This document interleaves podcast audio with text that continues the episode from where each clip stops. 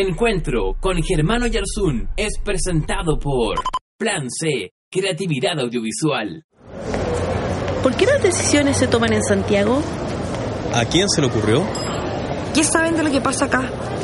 Los problemas que más te afectan en las voces de quienes toman las decisiones.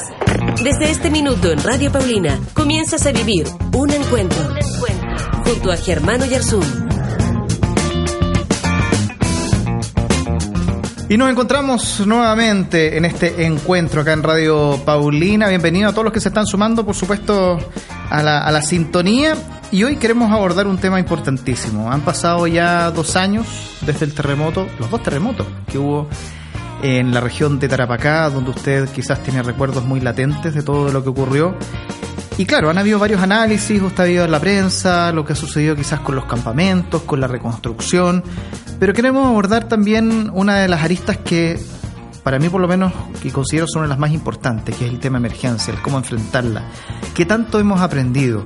¿Qué dificultades aún persisten? Y que quizás es bueno que todos escuchemos, observemos, para que aprendamos, para, yo no lo quiero, una próxima oportunidad saber enfrentar una catástrofe de este tipo. Y resulta que hoy estamos acá en encuentro con alguien experto en esta área. Y se ríe, ¿eh? mira y se ríe. ¿eh? Estamos con Michelle Lever. No, Deler. Deler. Deler. Sí. Es Deler con apóstrofe. Así es. ¿Cómo estás, Michelle? Muy bien, muchas gracias por la invitación. Bueno, y como tú lo señalas, la verdad es que eh, si uno mira solamente nuestra historia reciente, eh, que tampoco se diferencia mucho de, de, de, de la historia ya más pasada. Ajá. Estamos en el año 2016, últimos seis años, un terremoto que queda en los rankings mundiales de terremoto con maremoto, eh, pero después tenemos dos terremotos más, uno de ellos con maremoto, pero más no nos olvidemos de otro tipo de emergencia, tenemos los aluviones, tenemos incendios forestales, recordemos otro, otro que ha sido además, estamos hablando solamente de emergencias que han captado la atención internacional. Y a veces nos olvidamos de dimensionar ese tipo de temas porque la verdad es que muchas veces esos rankings o eh, ese impacto a nivel internacional y en los medios de comunicación nos lleva a olvidar de que también estamos sometidos a emergencias diarias y pequeñas que finalmente son muchas veces grandes tragedias para un grupo pequeño de personas o incluso para una persona, una familia. Por lo tanto, cuando hablamos de emergencia, hablamos también de seguridad pública, que es el enfoque que tienen los países desarrollados. Seguridad pública, uno de los elementos es el ámbito de las emergencias. Entonces nos olvidamos de todos esos elementos y terminamos concentrándonos en que hay un origen y causa natural, que obviamente en este caso los últimos años estaban marcados los terremotos, pero nos olvidamos de quizás muchísimas otras emergencias y ahí hay un tema interesante, es que cuando uno aborda la gestión de emergencia en todas sus fases, se dice que las emergencias tienden, tienen, tienen más similitudes que diferencias. Y por lo tanto muchas veces cuando analizamos una pequeña emergencia en un territorio, territorio determinado con otra emergencia en otro territorio quizás de otra magnitud incluso vamos a encontrar una serie de elementos que son similares entre sí. Y es por eso que nos permite entonces empezar a pensar en cómo preparar mejor a nuestra comunidad, eh, cómo generar estándares, cómo generar procedimientos que nos sirvan a todos, a pesar de que no necesariamente hayamos vivido la misma emergencia. Y, y Michelle eh, de, de, leer, de uh -huh. eh, bueno, lo, lo, decía, es experto. Eh, ¿Sabe que asesora al Parlamento ¿eh? en, en, aspectos de seguridad? Ha trabajado de la mano, apoyado de repente a ONEMIA, sismología, en fin, es un referente, pero todo esto parte no precisamente porque lo haya planificado desde chico, eh, o no, porque tengo entendido que estudiaste administración hotelera. Así es. Sí, pues. Y, y, y, y, aparte, es medio raro el camino que hay ahí. Sí, pues. Pero eso fue, eso fue hace ya varios años atrás, administración hotelera, especialidad, grandes operaciones, ¿o no? Así es. Trabajaste en Disney. Estudié en Disney. ¿Estudiaste sí. en Disney? Sí. Pero ahí con... ¿Qué hacías en Disney? Eh, bueno, Ahí el, lo que pasa es que... es que, pues, es sí. que no, no, es tan loco, si ustedes lo escuchan, administración hotelera, trabajar en Disney, no es tan loco de por qué llegó a esto, porque empezaste a observar una serie de cosas que te llamó la atención. Así es. Mira, yo parto efectivamente de administración hotelera. Posteriormente a eso, y hay, y hay, un hecho bien particular, eh, entro habitualmente en el mundo hotelero, sí. ¿ya? Eh, en lo más tradicional, que era hoteles, alimento y bebida Eh, en eso duro un par de años nomás y después empiezo a explorar el ámbito más del turismo y ahí logro postular a una beca en Holanda. Me gano una beca en la Escuela Hotelera La Haya y tomo los módulos vinculados a grandes operaciones. Estamos hablando de parques, resort, centros vacacionales, parques temáticos estilo Disney, por ejemplo, o parques de entretenciones. Eh, y bueno, con los años después, en el fondo, hago un curso de calidad en el servicio en, Disney y también en Japón. Eh, logro estudiar en Japón también, que tenía que ver también con, con todo lo que eran parques y centros vacacionales. Eh, y lo que pasa es que termino especializándome en el ámbito de operaciones, pero calidad en el servicio. ¿Y qué tiene que ver con eso? Es que en esta industria eh, el modelo de calidad de servicio que predomina es el de Disney y tiene cuatro categorías que uno debe abordar siempre. El primer nivel de estándar es seguridad, el segundo nivel de estándar es servicio o cortesía, el tercer eh, o la tercera prioridad es puesta en escena y la última es eficiencia. Y por lo tanto, parto en parques, lo que es obvio si uno tiene que prepararse bajo ese orden es tomo incendios forestales. Pero siempre de la vereda de, la industria de la entretención. De, la, de la hotelería, de, lo que había estudiado. De, lo que había estudiado, exacto. Y bueno, hago entrenamiento, combato en incendios forestales, ando en helicóptero en incendios forestales. Y ahí descubro que nuestro sistema, al menos en los principios de los 90, estaba muy basado en el servicio forestal estadounidense. Y me meto, en eso eh, reconozco que que soy un poco nerd y por lo tanto me gusta saber qué es lo que hago. Y por lo tanto cuando me dicen eso empiezo a estudiar un poco más y encuentro esa vinculación. Y posteriormente lo que hago es que eh, después me voy a resort. Eh, y por lo tanto uno de los temas es que era el tema prehospitalario, la seguridad de las personas. Y hago eh, instrucción en prehospitalario, pero empiezo a darme cuenta que en Chile no hay muchas posibilidades de especializarse.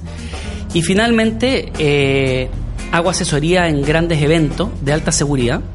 Eh, de hecho, la primera labor que tuve fue el año 90 en el cambio de mando de Pinochet Elwin, donde bajo la, mm, administración del presidente Elwin, eh, eh, bajo esa producción, se me asigna la labor de ser enlace con la Casa Blanca.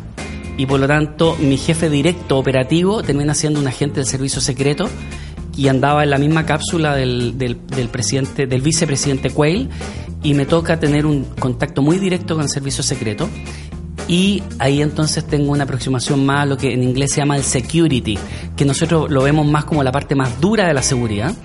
Y me empiezo a sorprender que cada vez que veía estas cosas, habían cosas muy nuevas. Y bueno, después hago Cumbre de la América, las últimas cosas en, en otros eventos de alta seguridad, y ahí me contacto más bien con el ámbito de la seguridad más dura. Sí, porque de hecho, eh, si empezamos a avanzar en los años, ya por el año 2004 incluso fuiste bombero en el estado de Virginia. Sí, bueno, el año 2003 para mí me toca una, una decisión eh, complicada porque la verdad es que estaba muy bien en el tema hotelero. De hecho, una de las últimas cosas que hice más formalmente fue haber creado, eh, haber dirigido el primer, lo que se llama Convention Bureau, que es un modelo de asociatividad de ciudad. Hoy día hay varios en Chile. A mí me tocó eh, instalar el modelo de asociatividad comercial de ciudad para vender las ciudades eh, en el, a nivel internacional como destino de reuniones. Donde el primer atributo para elegir una ciudad eh, en el mercado de las reuniones y de las grandes convenciones es seguridad. Y por lo tanto, nuevamente me vinculaba con seguridad. Y ahí lo que me ocurre es que eh, empiezo a darme cuenta que yo estaba mucho más convocado, me sentía mucho más convocado por el ámbito de la seguridad y las emergencias. Y tomo una decisión de irme a Estados Unidos el año 2003 a hacer una certificación. En Estados Unidos, los países desarrollados, esto es un ámbito de la seguridad pública, por lo tanto, para poder ingresar a eso tienes que establecer certificaciones que son reconocidas por los estados. Y hago mi primera aproximación, que es una certificación que se llama EMT, Emergency Medical Technician, que son lo que nosotros vemos que son las personas que tripulan ambulancia en Estados Unidos, para explorar si me gustaba profesionalmente o me gustaba como hobby. Y la verdad es que me fascinó, me, impresionó eh, el estudio, el nivel de estudio, lo que se hacía, los estándares.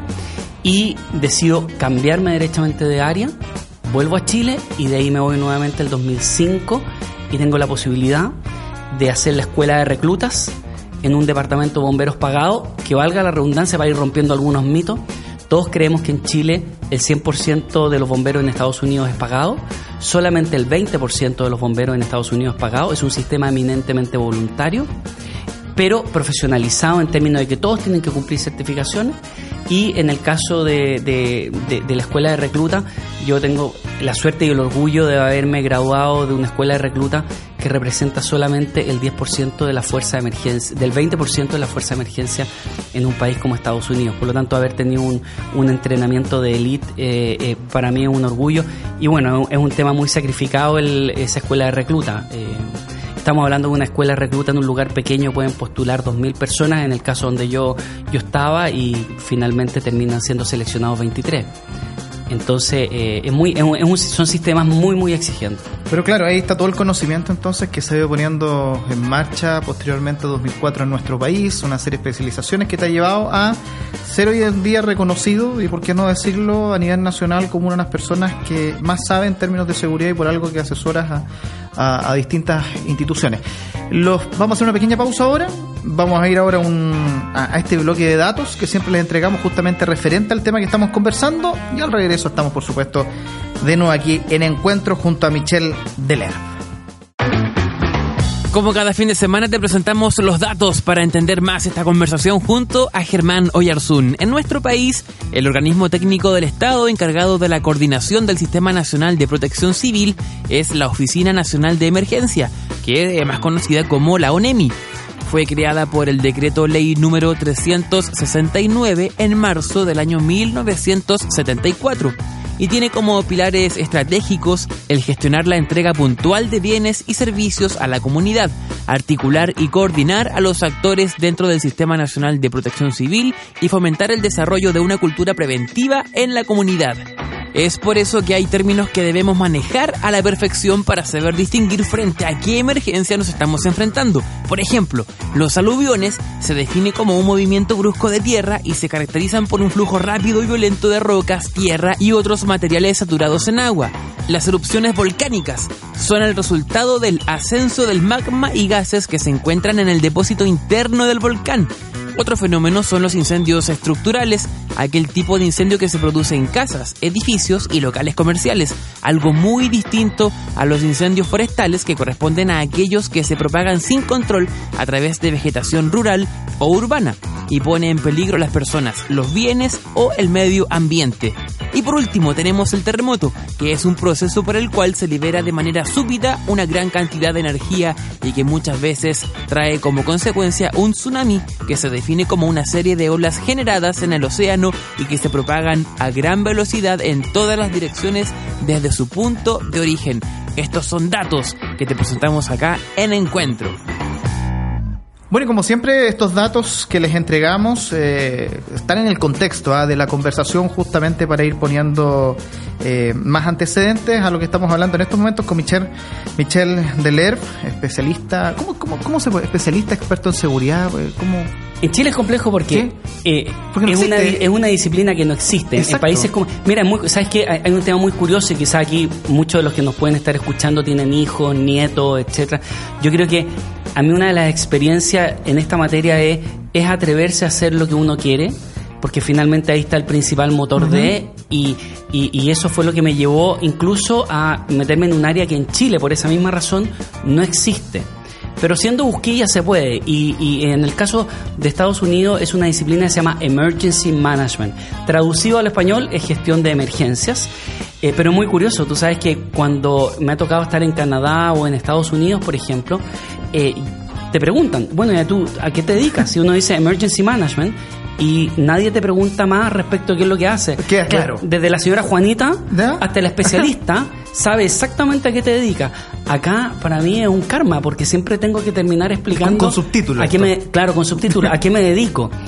Pero es precisamente porque es un área que y sabes que eso eso eso también es un buen ejemplo de, de las brechas que tenemos como país, porque eh, mira la comparación que yo te hago del nivel de consolidación que hay de este, de este ámbito, de esta área, que en un, yo muchas veces voy y, vivo en un, en un, lugar rural y me entreno en, en una zona más urbana, eh, y cuando yo digo lo que hago, me entiende desde el señor del kiosco más pequeño en ese lugar hasta la autoridad especializada. Sin embargo, en Chile es tanta nuestra distancia con un área que está tan consolidada que aquí incluso yo voy donde ámbitos de... Yo estaba, por ejemplo, en, en instituciones que imparten carreras, como por ejemplo prevención de riesgo, eh, y no saben, eh, y tengo que entrar a explicar a qué me dedico y hacer una introducción de qué es lo que uno, cómo se certifica, qué es lo que estudia, etcétera, porque no se sabe. Ahí hay una brecha, porque eso, esa brecha te da la distancia que tenemos en materia de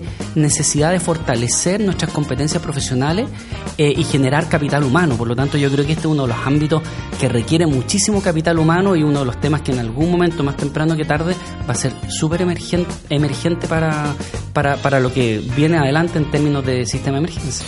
Ahora, eh, si uno empieza a hacer ya distintas bajadas, claramente eh, lo que se ha vivido durante estos últimos tiempos con, con los sismos, eh, uno no sabe cómo tomárselo, ¿ah? porque siempre Chile se saca a flote como que es un país que está preparado para los sismos, ¿ah? que incluso vienen de Japón a vernos, eh, cómo, cómo actuamos. Y que si uno lo mira fríamente, posterior a los sismos, uno va a las zonas, uno o dos años después donde ocurrió esa catástrofe y tú dices, chuta, ¿cómo esto se levantó tan rápido? Hay un tema de reacción que al parecer, bueno, suena, suena como que funcionamos bien. Pero, ¿Chile es un país muy reactivo o es un país preventivo? Porque parece que hay una Sí. gran diferencia, ¿no? Hay una gran diferencia. Y yo creo que, y quizá, como dicen, eh, el, el lenguaje construye realidades. Yo le pondría ciertos apellidos, ciertas, eh, ci- cierta, eh, un, gra- un grado de definición a, esas dos palabras. Uno, somos reactivos, sí, pero yo creo que hay que ponerle una letra chica a eso porque para ponerlo en su real dimensión. No solamente somos reactivos, a mí lo que más me preocupa es que funcionamos sobre el daño. O sea, eh, si yo soy reactivo y quiero ponerte un ejemplo respecto a los aluviones del año pasado, si nosotros somos reactivos frente a un pronóstico meteorológico que lo tenemos hace cuatro días, no es tan malo. Ojalá hubiésemos reaccionado en planificación territorial hace 20 años atrás. Pero tampoco es malo si nosotros con el pronóstico en mano reaccionamos. Y por lo tanto uno podría ser reactivo. Pero ¿cuándo reaccionamos frente a los aluviones? Ni siquiera cuando empezó a llover, sino cuando las, las quebradas venían bajando y cuando ya había un daño que era irreparable. ¿ya? Eh, y cuando en, en definitiva eh, hay que prácticamente hacer un llamado a la comunidad de evacuación casi desesperado. Entonces, yo al reactivo le agregaría un elemento un poquito más complejo, es que funcionamos sobre el daño. Mira, te voy a poner un ejemplo de respecto a nuestro sistema. Las alertas rojas de nuestro sistema de alerta operan cuando ya hay daño. Estados Unidos, los últimos dos inviernos en Nueva York han habido pronóstico de grandes tormentas. Y para que haya toque de queda en un país como Estados Unidos o en una ciudad como Nueva York, es porque en realidad el tema es grave y la autoridad ha tenido que ejercer muy fuerte su autoridad. Y eso ha ocurrido con el pronóstico meteorológico. Este año, a las 2 de la tarde, se decretó una, un- una restricción en Nueva York de los trenes, de los vehículos, etcétera, a las 2 de la tarde, siendo que se esperaba la llegada de la tormenta tipo 6, 7 de la tarde. O sea, eso es anticiparse. Y por lo tanto, cuando hablamos de la relevancia de, cómo movernos hacia un sistema moderno, ya no es hablar de prevención, sino que es hablar de anticipación. Y voy al tema de la prevención. Yo creo que tampoco somos preventivos. La prevención está vinculada al riesgo. El riesgo es probabilístico. Por lo tanto, la probabilidad de que algo negativo ocurra nunca va a ser cero mientras estemos con seres humanos. Desde tropezarse, ser atropellado o simplemente que eh, cometamos algún error. Por lo tanto, hay que también limitar un poco la palabra prevención. Por eso hoy día en materia de emergencia se habla que una de las fases es mitigación y prevención. Mitigación es reducir el daño. En un terremoto, por ejemplo, nosotros no, di- no disminuimos la probabilidad de que ello ocurra.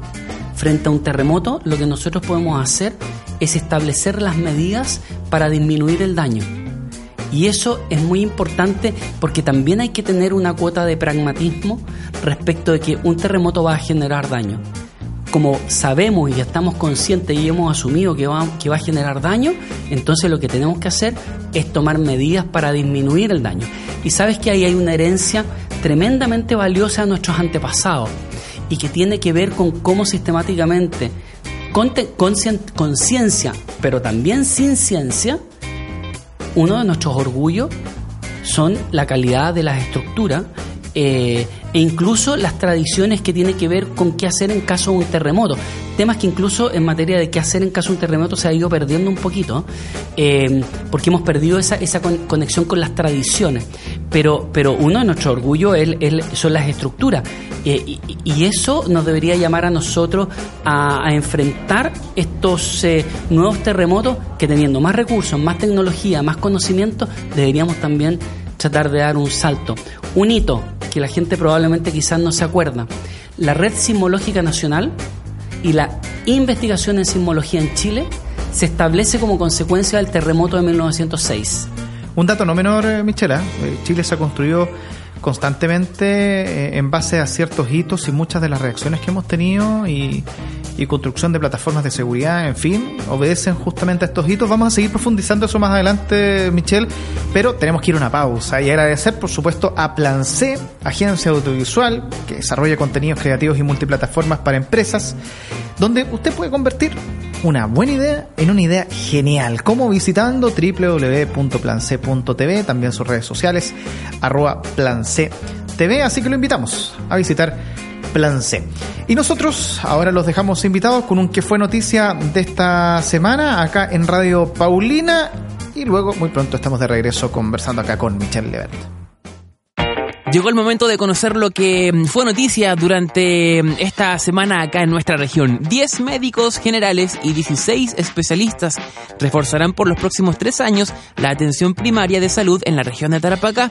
Las comunas beneficiadas con traumatólogo, pediatra, odontólogo, psiquiatría, neurólogo, entre otros, son Pica, Pozo Almonte, Alto Hospicio e Iquique. La Contraloría General de la República ratifica la decisión del Ceremi de Vivienda y decide dejar sin efecto la instalación de un nuevo centro turístico en La Huayca, poblado ubicado entre La Tirana y Pica. Pese al reclamo de los gestores del proyecto, el nuevo centro de relajación termal no cumpliría con lo que indica la planificación urbana regional. Hasta la Intendencia de Tarapacá llegaron cientos de trabajadores de la pesca industrial de Iquique para entregar a la jefa regional una carta firmada por sus dirigentes sindicales y como parte de un paro nacional de advertencia. Están de acuerdo con que se revise, modifique y cambie la ley de pesca, pero no están de acuerdo con que en la mesa laboral no los tomen en cuenta y no estén presentes. El Consejo Regional aprobó por unanimidad la iniciativa que busca extender el suministro eléctrico a la comuna de Colchane. Esta excelente noticia beneficiará a cerca de 2.000 habitantes a partir de 2018 y podrán contar con energía eléctrica las 24 horas. Una fuga de gas en el Jardín Infantil Santa Catalina de Alto Hospicio dejó cuatro mujeres intoxicadas. En total fueron cerca de 170 personas entre alumnos, funcionarios y las cuatro manipuladoras que fueron trasladadas hasta el SAMU para ser atendidas. Tres aves en peligro de extinción fueron rescatadas por guardias en la Sofri de Iquique. Se trata de las golondrinas de mar negra, que fueron recogidas por funcionarios del Servicio Agrícola y Ganadero tras el aviso del personal de la zona franca. Un acto de homenaje y la entrega de un cheque para obtener el primer lugar recibieron los estudiantes del Liceo de Guara tras participar en el programa de apoyo al entorno del emprendimiento y la innovación Mi Empresa Lab cuyo objetivo fue potenciar un espacio creativo mediante la incorporación de un laboratorio para fomentar la experiencia socioeducativa y el desarrollo de ideas. Una subvención de 5 millones de pesos aprobó la Municipalidad de Alto Hospicio para el Cuerpo de Bomberos Santa Rosa de Guantajaya. El objetivo es subsanar parte de los gastos operacionales que tiene la institución y así apoyar el trabajo desarrollado por los voluntarios. Esto es lo que fue noticia en nuestra región y te lo presentamos en encuentro junto a Germano Yersun. No te vayas, ya regresa Encuentro con Germano Yersun. Ya estamos de vuelta para tener una conversación diferente. Escuchas Encuentro con Germano Yersun. Bueno, estamos ya de regreso de esta pausa acá en Encuentro en Radio Paulina, en la región de Tarapacá, y por supuesto agradecer a Plan C, agencia audiovisual, que es la que nos permite poder eh, llegar hasta sus casas, donde se desarrollan contenidos creativos y multiplataformas para radio y televisión. Puede visitar a Plan C en www.place.tv, las redes sociales, ¿ah? arroba Plan TV. Estamos conversando con eh, Michelle Deler Ya lo dije por fin bien. me ha costado, me ha costado. Sobre temas de seguridad y específicamente ahora nos vamos a, a estos dos sismos, ¿ah? porque se dijo que eran dos terremotos y fueron dos terremotos en, en- en un par de horas.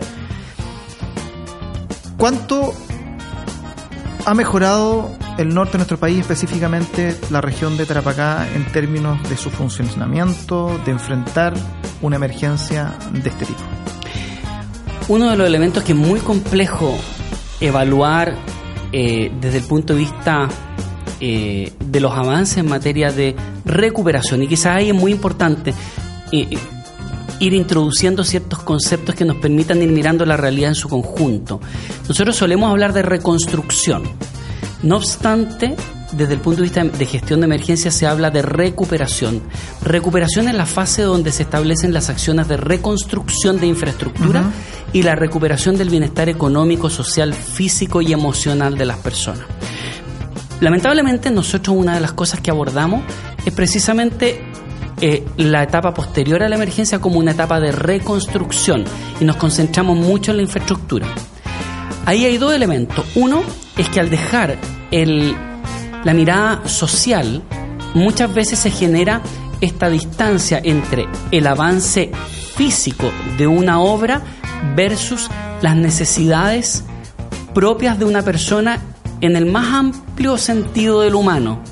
Y eso muchas veces termina generando un ruido y que genera esta, esta, esta situación en la cual la autoridad transforma los avances en una estadística y en un número y las personas en realidad hacen su visión desde lo emocional y desde sus necesidades más básicas.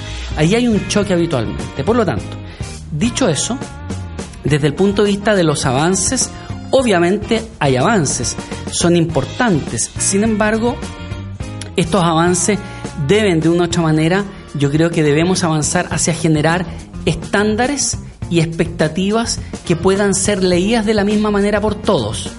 Es decir, ¿qué es rápido? ¿Qué es lento? Eh, ¿Es rápido construir 100 casas en los primeros seis meses o eso es lento? Como no tenemos esos parámetros claramente definidos, lo que nos ocurre finalmente es que la interpretación son totalmente distantes. Lo que es rápido para la autoridad termina siendo muy lento para la comunidad. Y es ahí donde nosotros debemos, en definitiva, establecer y trabajar con estándares respecto de la construcción de expectativas respecto de las fases de reconstrucción. Pero ¿qué pasa, por ejemplo, en términos de planificación? Porque tenemos un, eh, un ¿cómo se llama? Eh, un Iquique con un alto hospicio conectados por una autopista que sabemos lo compleja que es, Eh, donde resultó cortada en los últimos terremotos y tuvieron que ir a reconstruir y hubo varias horas donde las personas no podían transitar. Tenemos un aeropuerto que se encuentra a 40 kilómetros de Iquique, donde hay partes de la autopista que también pasan por una zona más baja, que también, si es que hay corte, prácticamente Iquique queda aislado.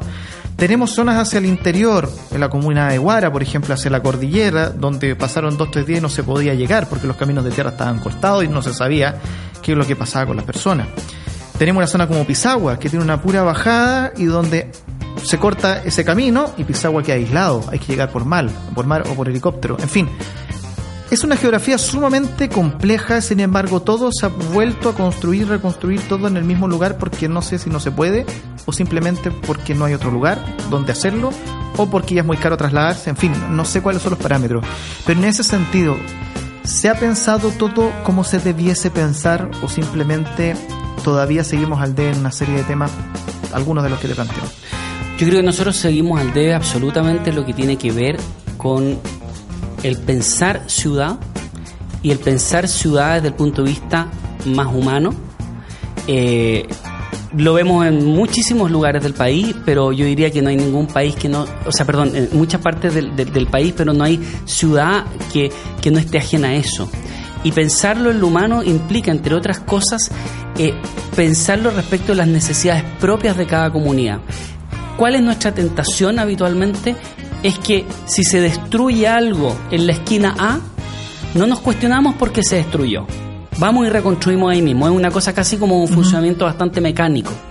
Eh, nos ha pasado en el norte, eh, baja una quebrada, teníamos construcción eventualmente en una quebrada, volvemos a construir ahí. De hecho, uno de los temas que pasa, por ejemplo, tiene que ver con las viviendas que se construyen muchas veces sobre la base primero de una toma o de un campamento que termina siendo finalmente un poblado hecho Pasan y derecho altos pisos, de hecho, altos pisos, un porcentaje importante partió como eh, campamento y ahora sabemos la cantidad de personas que viven ahí, los problemas que han tenido post terremoto. Exacto. Y por lo tanto, eso, eso es un, un- un funcionamiento cultural muy complejo, donde finalmente es donde más se requiere autoridad, liderazgo, y lo que siempre se dice, ¿no? Esta visión de Estado, esta visión de Estado que requiere, en definitiva, eh, tomar decisiones difíciles, que muchas veces no son populares, pero que implica a veces, por ejemplo, construir en lugares diferentes al que era antiguamente, mover.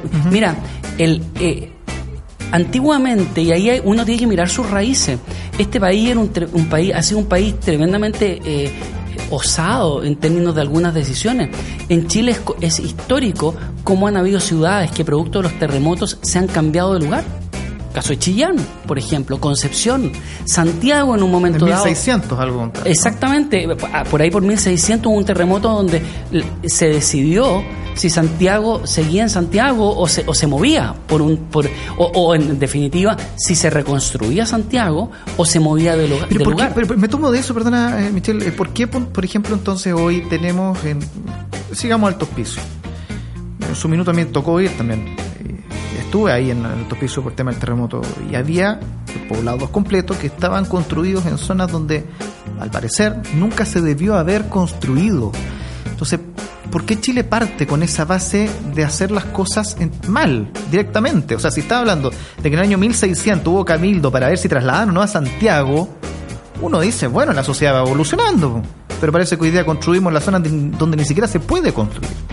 O sea, la verdad es que yo creo que tiene que ver, entre otras cosas, con que finalmente, quizás lo conversábamos en, en un principio, ¿cierto? Sí. Esta diferencia entre, que, que implica moverse hacia una cultura que anticipa. Y por lo tanto, eh, pareciera que hoy día, con más conocimiento, con más tecnología, con más recursos, no estamos haciendo lo que sí se hacía antes cuando esos elementos no existían. Y ahí yo creo que nos falta un poco a todos nosotros funcionar de manera más, más anticipada, porque implica también el reflexionar sobre ciertas cosas en las cuales digamos, bueno, no tenemos que estar aquí, hay que buscar un nuevo lugar eh, y comprender que finalmente debemos ir construyendo ciudades más humanas en el más amplio sentido de la palabra y en estos casos tiene que ver, entre otras cosas, con saber que los terremotos van a ocurrir. Y, mira, te voy a hablar de un, tema incluso eh, de unos mitos que ya a esta altura no tienen ningún soporte. Eh, yo recuerdo que posterior al 2010 me tocó dar unas charlas y yo lo primero que hacía era preguntar, ¿cuándo creen ustedes que viene el próximo terremoto? Y la respuesta estándar era, no, 20 años más. Y de hecho hubo gente que me dijo, no, pero si yo no me voy a preocupar más, si total, el- para el próximo terremoto yo no voy a estar vivo o viva. Porque va a ser como en 20, 25 años más. Y maremoto, ¿para qué decir? Una vez cada 100 años. Y lo- estos últimos seis años han demostrado lo diferente. Es, es que- es que sabes que tú vas, pasas por la costanera abajo en Iquique y yo creo que llega un turista y no podría ni siquiera imaginar que hace dos años atrás hubo un terremoto de los más grandes que ha tenido prácticamente nuestro país, doble terremoto, por la cantidad de edificios que se están construyendo. Es como que la ciudad nos hubiese paralizado y todo se sigue construyendo igual. Eh, y, con un nivel de edificación que yo creo que no debe caber en la cabeza de algunos turistas que aquí hubo un terremoto y sin embargo está este nivel de construcción. ¿Es porque los estándares de seguridad en nuestro país son tan altos? ¿O simplemente porque no aprendemos? Porque para un ojo, ojo de, insisto, de alguien que viene afuera a lo mejor es algo incomprensible. Mira, yo te diría que ahí hay un tema que probablemente la fortaleza que tenemos en términos de estándar de construcción hace muchas veces que nos despreocupemos o sea más fácil volver a construir en el mismo lugar que tomar una decisión que es política, que tiene que ver con mover esa instalación con el mismo estándar pero a otro lugar, porque implica enfrentar entre otras cosas a la gente, a- ese también es un llamado a cada uno de nosotros, ¿no? De, en el fondo sentirnos partícipes de esto y que, esas decisiones y que nosotros mismos tenemos que movilizar esas decisiones para que la autoridad se sienta lo suficientemente empoderado para tomar decisiones que son políticamente incorrectas, ¿ya? Eh, mira, es cosa que cada uno, que cada uno de quienes nos está escuchando pudiese tomar y saber cuál es la línea de inundación que hoy día existe. ¿Ya? Todos sabemos quienes nos están escuchando saben, ya, este es el punto, la ubicación segura, este, este, hasta acá hay que evacuar en el caso, por ejemplo, de un posible maremoto. Bajo esa línea no deberían haber cárceles, no deberían haber probablemente consultorios eh, o al menos hospitales. Eh, si hay un consultorio uno tiene que estar dispuesto a perderlo en el caso de un maremoto, pero uno no puede poner un hospital en esa línea. No deberían haber, por ejemplo, edificios de gobierno porque en el caso de un maremoto se va a perder la continuidad operacional de instalaciones que son esenciales y necesitamos hospital que siga funcionando, continuidad de gobierno para poder gobernar la emergencia. Pero yo me pregunto cuántos de los que nos escuchan van a empezar a pensar en el territorio y decir, chuta, pero el hospital está bajo la línea. Bueno, solo para ir eh, una muestra, un botón nomás, porque tenemos que ir a la, pausa. La intendencia y la municipalidad están en ese nivel abajo. ¿eh? O sea, hay un maremoto y la intendencia desaparece en, en Iquique. Perdón, una, de, una de las decisiones primarias que hubiera habido post 27F es haber establecido un plan y programa de retiro de todas esas instalaciones y ponerlas sobre la línea de inundación. Pero Niquique todavía por lo menos permanece. Bueno, eh, Michelle, vamos a hacer una pausa, más que pausa en realidad, invitarlos ¿ah? a, al ¿Sabías qué? ¿Sabías que tras haber navegado 7.095 kilómetros durante 28 días, científicos del Instituto Antártico Chileno y personal de la Armada de Chile concluyeron la misión que busca investigar el origen de la Antártica? El islote Isabel Riquelme, la bahía Fildes, el cabo Chirref, las penínsulas Coppermine y Byers y las islas Smith Low y Dahmer fueron los ocho puntos geográficos de la Antártica, donde llegó esta misión, integrada por 76 científicos y personal logístico que trabajaron en diversos sectores recogiendo muestras para su posterior análisis en laboratorio.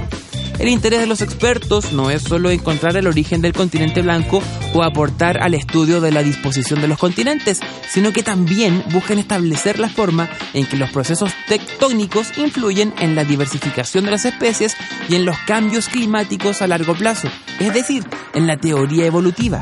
Un ejemplo de esto es que uno de los cinco proyectos adjudicados por el Instituto Antártico Chileno en el concurso de apoyo a tesis de posgrado fue la búsqueda de información sobre el rol de la variabilidad climática y la dependencia que existe entre la madre y las crías del lobo marino antártico. Así, se podría determinar cuáles son las estrategias que la especie utiliza para adquirir el alimento en lugares con alta variabilidad ambiental y así entender mejor el efecto del cambio climático. La próxima semana te sorprendemos con un nuevo ¿Sabías qué? Bueno, seguimos conversando acá con Michelle eh, Delerf eh, sobre temas de seguridad, eh, con las catástrofes que han ocurrido este último tiempo, pero principalmente, Michelle, la verdad es que llama, insisto, a ¿ah? la atención por el planteamiento que tú tienes respecto al concepto seguridad. Nosotros lo llevamos siempre, terremoto, y de hecho partimos esta conversación un poco pensando en las catástrofes pero esto nace desde mucho más adentro. Y te pregunto directamente desde adentro de nuestro país, del Congreso, donde se toman las decisiones. ¿Cómo se ha trabajado la normativa de seguridad en nuestro país? Porque tú eres asesor en el Parlamento, vas constantemente para allá a asesorar comisiones, porque te llaman para justamente para temas de, este tipo. ¿Se está discutiendo a la altura que debe ser? ¿Hay todavía temas que estamos al debe en, términos de seguridad para enfrentar catástrofes? Sí, yo creo que, yo creo que efectivamente, a ver, eh, durante el gobierno pasado se presentó un proyecto de ley como consecuencia del 27F. Yo creo que a nosotros nos hizo un poquito de daño dos elementos post 27F. Uno, judicializarlo de una manera inadecuada. Generar una expectativa como que todo se, se iba a generar casi por por una cuestión de orden espontáneo, producto de lo que se lograse en un tribunal. Cuando en un tribunal lo que se hace es ver si se cometió un delito o no hay delito, y si hay delito se sanciona una persona. Hoy día, curiosamente, pareciera que incluso eh, nuestro deseo es encontrar culpable y no necesariamente hacer justicia. Pero además esa judicialización llevó a pensar de que no teníamos nada que hacer con el sistema de emergencia y se politizó mucho la discusión. Y eso hizo que nos atrasáramos un poquito y que no se llegara a una gran reflexión que yo creo que hoy día ya está instalada en el Parlamento. Hoy día ya no hay duda, pero ahí quiero hacer el contrapunto. Cuando nosotros, post 27F, habían una discusión respecto de responsabilidades personales. Hoy día yo creo que nadie discute en el Parlamento y en el mundo político que lo que falló el 2010 fue haber tenido un sistema de emergencia totalmente obsoleto, atrasado en alrededor de 40 años respecto de las realidades desarrolladas y yo más de alguna vez lo he dicho, era tener una Renoleta del año 70 que en un momento dado tuvo que correr en una carretera de 120 kilómetros por hora. Y, si damos analogía con lo que ocurrió en el norte de nuestro país, eh, las distintas catástrofes que han habido en el último tiempo, esa Renoleta que es hoy día. Eh, esa Renoleta en buen chileno está un poquito más enchulada, pero. Pero sigue siendo Renoleta. pero cuando tú subes el capó, eh, en cierta forma le hemos cambiado algunas piezas, pero la configuración del motor sigue siendo la misma. Por lo tanto, esa configuración es que es una configuración para andar probablemente sin, cómodamente a 90 kilómetros por hora. Todavía no estamos para una carretera 120. No, no, para nada. A ver, mira, incluso más allá, para, para, ponerlo quizá en, en, en, equilibrio con nuestro desarrollo. No tenemos el sistema de emergencia al cual podemos acceder de acuerdo a nuestro desarrollo. Porque aquí no estamos hablando de acceder a algo eh, eh, soñador que quizá uno dijera, mira, los niveles de costo no dan porque tenemos muchas prioridades. Yo cuando hablo de esto señalo a lo que nosotros deberíamos aspirar o deberíamos tener de acuerdo al desarrollo que tenemos. ¿ya? Entonces ahí, ahí tenemos un debe.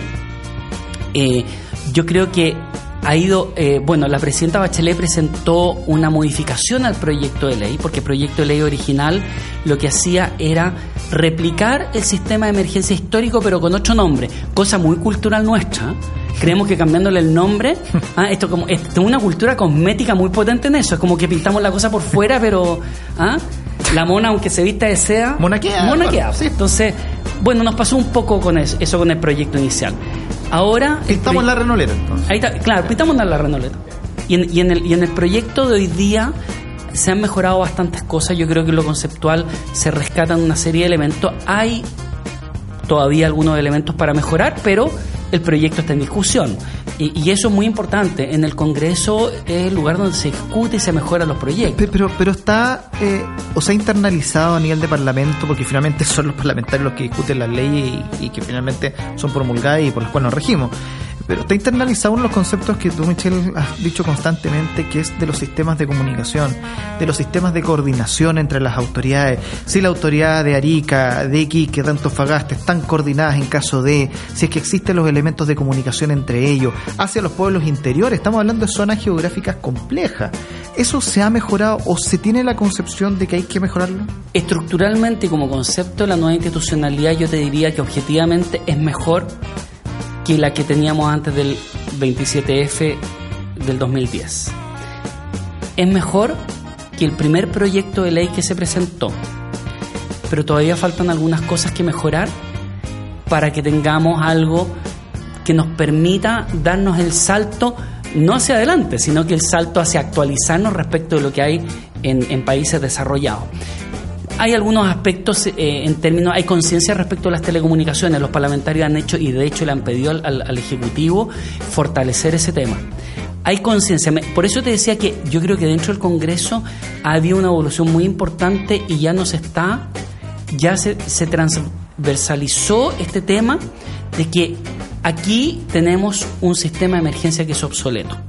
Eso era muy importante porque hasta hace dos años atrás esto estaba eh, centrado en, buscar un culpable eh, con nombre y apellido, pero no asumir que teníamos un sistema malo.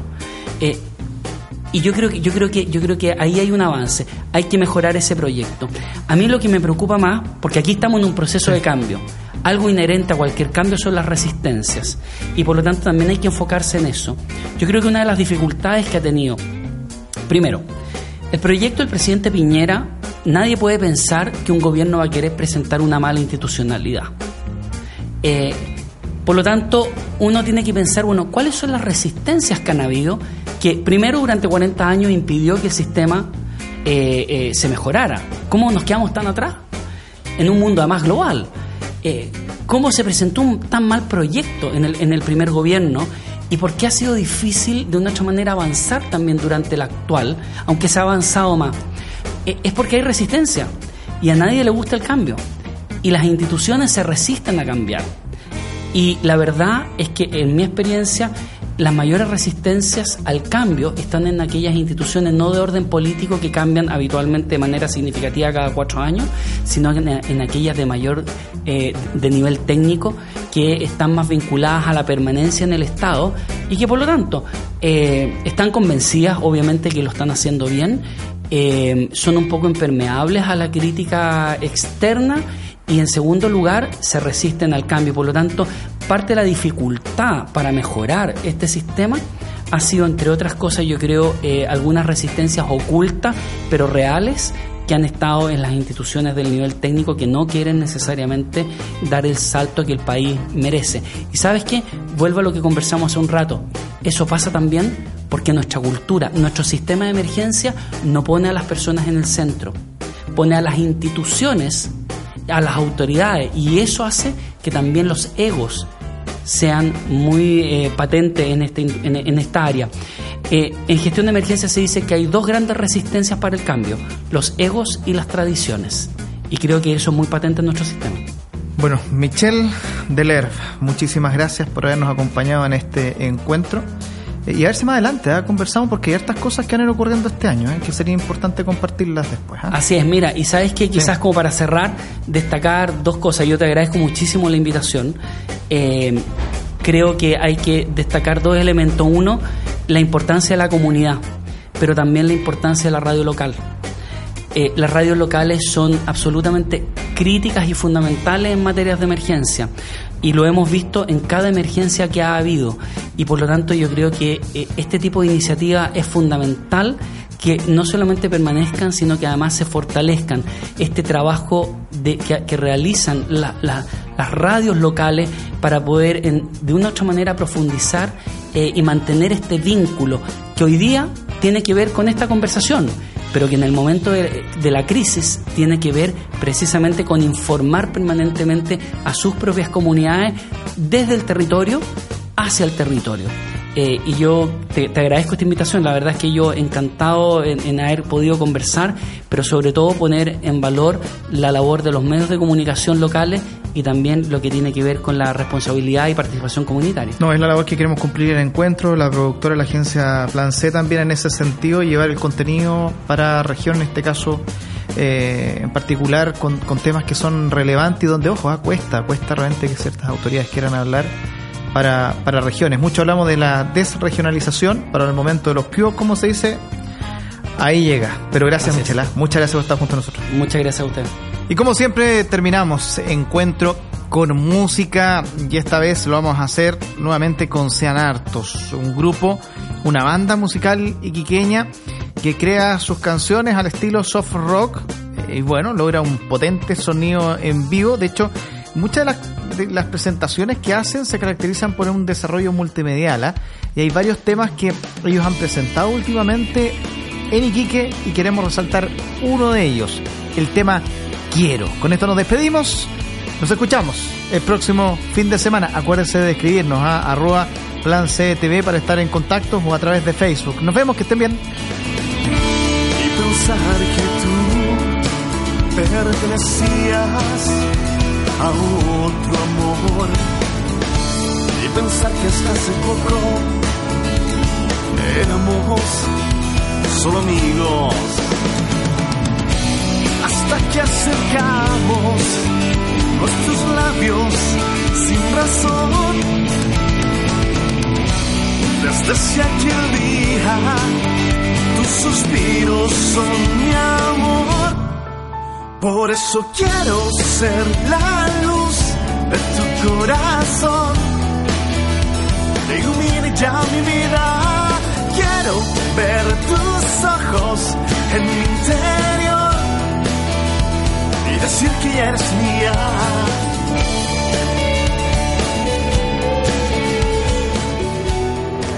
Hemos escuchado las voces de quienes toman las decisiones.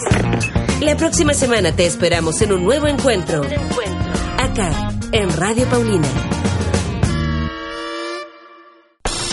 Encuentro con Germano Yarzún fue presentado por Plan C, Creatividad Audiovisual.